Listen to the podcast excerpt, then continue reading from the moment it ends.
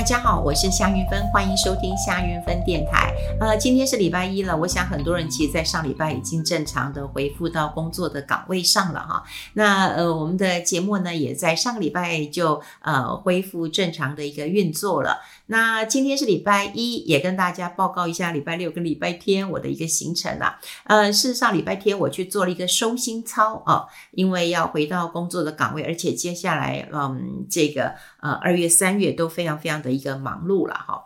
那收心操去哪里呢？哎，去镇西堡。我不晓得大家有没有去过新竹的尖石乡，呃，大部分人大概是去过司马库斯，因为现在如果你去呃司马库斯的话，其实可以看樱花哈。那比较少人去呃镇西堡啊，我其实蛮开心的，因为我以前就有我的好朋友去过镇西堡的快木群区啊，他觉得很棒。他说第一个人很少，然后第二个。那个树木好漂亮，他是男生哦，哈，还有好漂亮的树木。我想说，诶，桧木啊，巨木啊，为什么会用好漂亮呃的形容词？然后他呃建议我一定要去。那也因为他的带领啊，所以我们礼拜天的时候，我们也去了镇西堡啊。那他跟司马库斯大概就是从坚持一个三叉点就分开。呃，我发现去司马库斯人很多，又或者是我看到很多游览车前一天到，然后就是玩呃这个司马库斯，然后第二天再来走镇西堡，这样的人也还蛮多的。不过坦白讲，我们并没有订到民宿，民宿全满，樱花季嘛，哈，全满了。所以其实呃，大家可能没有想到，礼拜天我们是早上凌晨三点出发。我朋友呃住中和吧，哈，他三点呃出发来接我，所以他来接我也不过呃十分钟就接到我了。然后另外我们再去板桥接一个呃朋友，然后呢我们就呃一路一路的。啊、往这个呃新竹尖石开了。说实在的，我们呃真的不太尽责。我们在车上还有跟这个驾驶聊聊天，因为怕他睡着嘛，哈。那我们还有买了早餐，呃，买了烧饼啦，呃，烧饼夹蛋、烧饼油条呀，吃吃吃。但我们撑不了太久，然后就就昏昏睡去了哈。那当然，他跟我们说，呃，没关系啊，他也呃习惯开车，因为他带家人出去玩也都是他在开车，他就你们可以放心睡。但我也不知道我什么时候就睡着了哈。好，你看我们大概四点钟睡到七点。到达了这个尖石乡，那么尖石乡里面最后一个呃全家便利商店，好，那边可以呃买一些食物，因为我们可能会在那边走到中午左右，所以我们就简单买一点吃的，顺便上个厕所，又再往里面开了哈。好，再往里面开啊，这个路就比较呃难开了。嗯，也，没多久就到了这个呃镇西堡了啊。那镇西堡大概总路程七公里，然后总爬升高度是两百呃两百五十公尺这样子哈。那天气其实还蛮不错的，天气非常非常的好。礼拜天，我想很多人即使在平地也可以感受到天气非常的好。那最高温呃在山上也只十度十八度是舒舒服的，因为我们走路嘛，那走路大概就会呃流汗嘛，所以这个气温其实是。非常非常的舒服的，然后我们就想说慢慢走，绕一圈回来之后，那慢慢走，慢慢拍照。那甚至啊、我有好朋友，他们还准备了那个泡一杯咖啡啊。当然，本来我们是想说，哎，应该要煮个泡面，后来觉得，嗯，这样太过分了，可能会破坏那个森林里面的气味啊。说，嗯，咖啡可能还可以的。后来，因为我们呃耽搁的时间比较久一点，大家就饥肠辘辘的，然后就开始在指责说，到底是谁说没有买泡面的？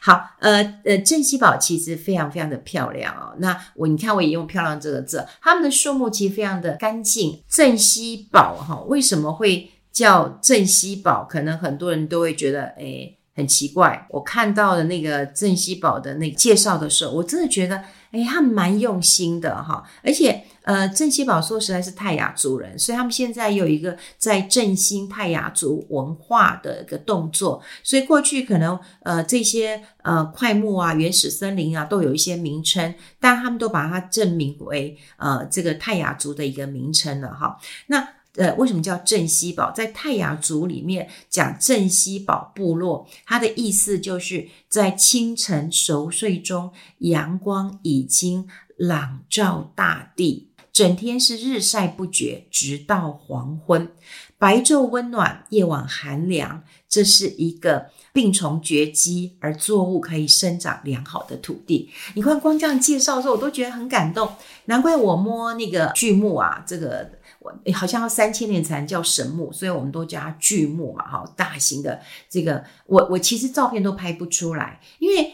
呃，照片你你怎么拍？你很难想象。像我这个好朋友司机，他一百九十公分呢，我说你站去站去那边让我拍，让我有个比例尺的概念，你还是很难现场看到那样的一个呃雄伟。那我们讲过，就是它是。很干净，因为它有日晒充足，所以对于有一些峡谷啊，可能见不到阳光，下个雨之后就会变得软软湿湿的，很难走。那里都不会，那里干干的，而且在呃，不管你扶着那树木，呃，有一些树木，因为它比较大，它是属于观光的哈，就让大家，因为它有很多的巨木有取名字嘛哈，那他就把它围起来。其实我觉得有点可惜啊，也就是。如果呃，当然我我不知道说，哎，新竹县有没有钱？如果有钱的话，好好呃做这个部落的话，真的很棒。你可能做一个小吊桥的，让大家绕着这个啊、呃、这个巨木这样走一圈，我都觉得很棒。可是你把它围起来之后，其实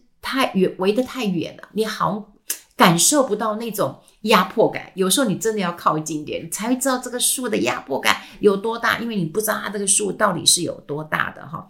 所以我觉得看完呃，走在这个巨木群的一个步道当中啊，第一个非常舒服。呃，我们早呃早上开始走的时候，呼吸的空气你都会觉得是冰冰凉凉的，吸到肺里面去。然后慢慢走，因为刚开始的时候走呃会比较辛苦一点，因为它有点陡升。好，然后走到巨木群的时候呢，它当然有一个顺时钟的方式跟逆时钟的方式。当然我有看到网络说啊，你要逆时钟比较呃这个聪明，这哪有什么聪明？这逆时钟、顺时钟就是走这么一圈回来，好，这所以我觉得有一些呃网络上的讯息哈，大家可能也要判断一下，什么叫比较划算呢？其实在就我们来讲的话，不是要能够嗯这个省时间，而是慢慢的能够看到这个森林的美啊，就像我们在。那我们走得很累的时候，我们在途中有喝咖啡休息的时候，然后我们听到很多人在讲，就说：“哦，怎么这里的树木长得都一样啊？”然后我们真的人忍不住想跟他讲说：“这里每一棵树木都不一样，而且我觉得树木生长得很奇怪，它的那个呃树枝树树枝伸出来的那个延伸的，几乎比一棵树的树干都还要粗，而且有些它是呃这个这个垂直的九十度角。”的一个一个生长的方式。总之你，你仰望天空的时候啊，你看到天空这么蓝白云，然后你看到这个树木参参天的，然后那个长的那个方式又很不一样，的确是非常非常的特别。然后有人就说，怎么树木都都一样？我们说每一棵都都都不一样啊。那我要讲就是说，去司马库斯的人多，呃，来镇西堡的人少，好。那这也很像我去年十月的时候，我去了那个呃上高地哈，呃我也去了松本哈。那那时候我们也去了一个嗯，就是北阿尔卑斯山脉。那事实上它的另外一边就是黑布利山，很多的旅行团或者是个人要去，都会去日本的黑布利山。我想是漂亮，因为我没有去过，但我更喜欢人比较少的部分。好，它呃。自然的一个特色会更为明显，所以如果呃司马库斯我也去过，但现在只是说呃要看樱花，我们当然进不去了哈。如果以司马库斯跟这个镇西堡呃来比的话，我我比较建议大家去正西堡，而且我这一次从正西堡走完，其实。本来呃，我看他们的图表里面，大概就是顶多你两个半小时，呃，三个小时就可以走完了哈。可是我们既然在山中这样走走停停，走走停停，呃，花了这个将近六个小时，好，六个小时，可见我们真的是爱爱不释手啊，好，就慢慢的走拍，然后慢慢的走，调整一下自己的呼吸，然后呼吸到呃森林当中很清新的一个呃空气啊，也就是说。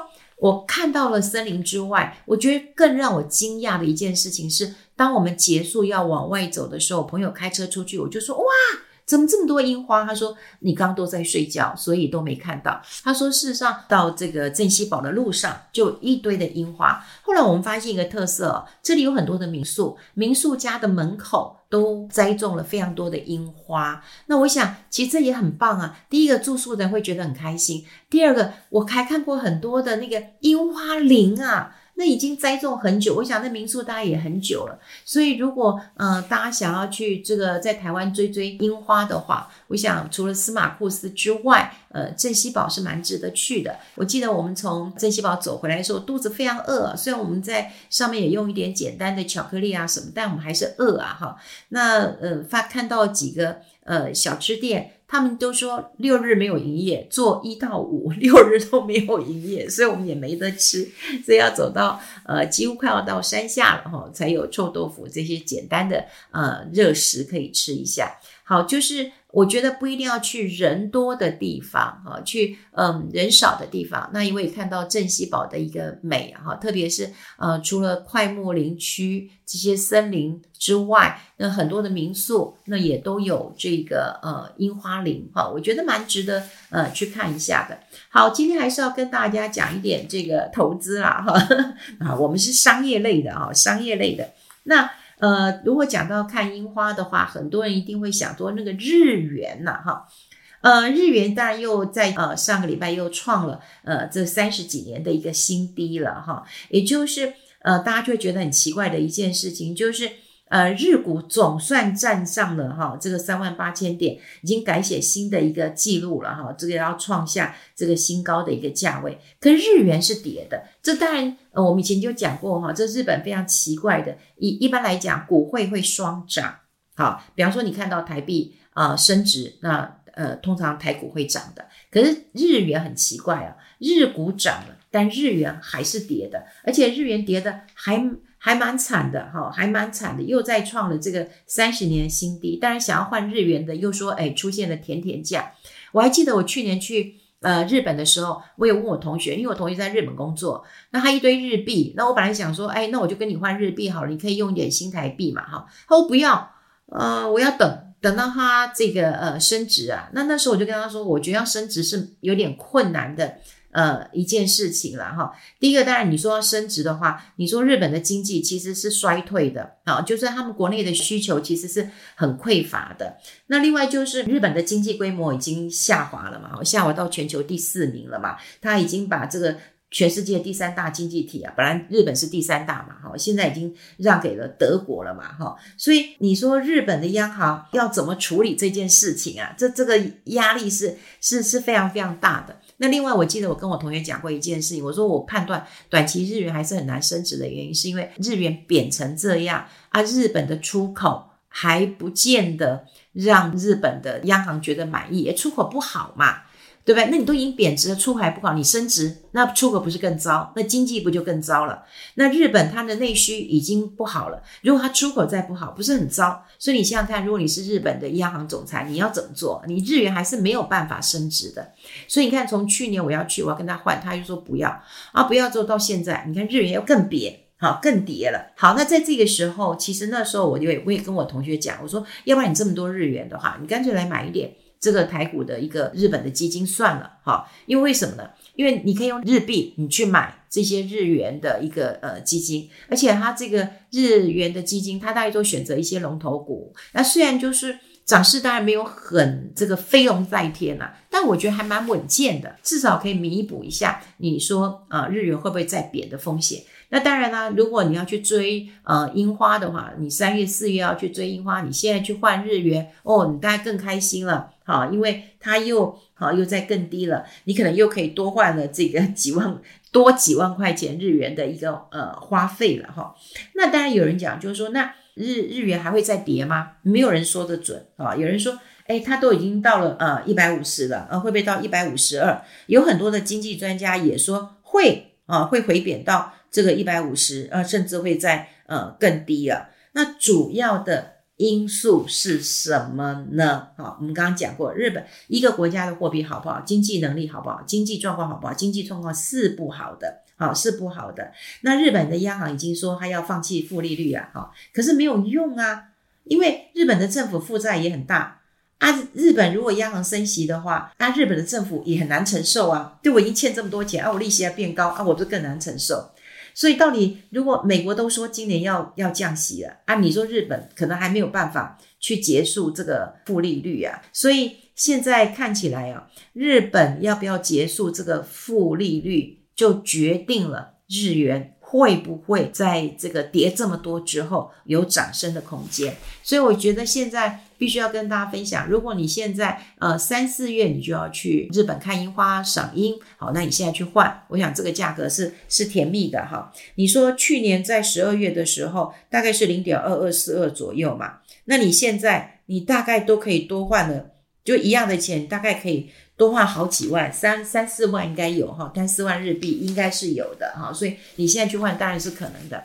那你说啊，我要不要趁低，然后买一点，然后等到它涨？不用这样算，因为你不知道它还会不会再低。有很多的经济学家都还会认为说，嗯，它搞不好还会再更更低嘞哈。所以如果你过去有一些日元，倒不如用日元去买一些基金。那至于要呃拿这个货币去赚钱，其实是困难的。第一个，你的本要够大。你如果没有很大，有人跟我讲说你要换啊，他要换一百万日元来等这个这个赚钱，一百万日元有多少啊？你一百万美金，你去换成日元来，可能还有机会。现在大家都看嘛，日本三月它有个春斗，这个春斗呢，就是有个劳资的一个谈判，然后到时候可能会调整一下这个薪资的呃涨幅。如果说薪资可以调整的话，第一个你要知道他们日本国内的需求，诶之前不是不好吗？那是不是会提振一点？